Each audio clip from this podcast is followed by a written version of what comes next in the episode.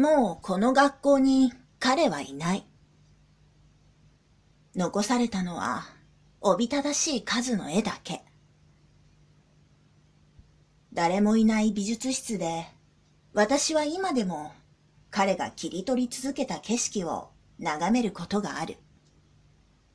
そうして、膨らみ、しぼむ。この感情は何だろう？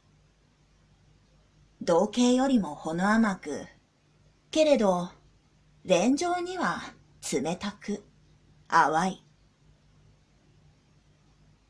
持て余した感情には画材の匂いが染み込んでいる。きっと何年先もこの匂いが思い出させてくれる。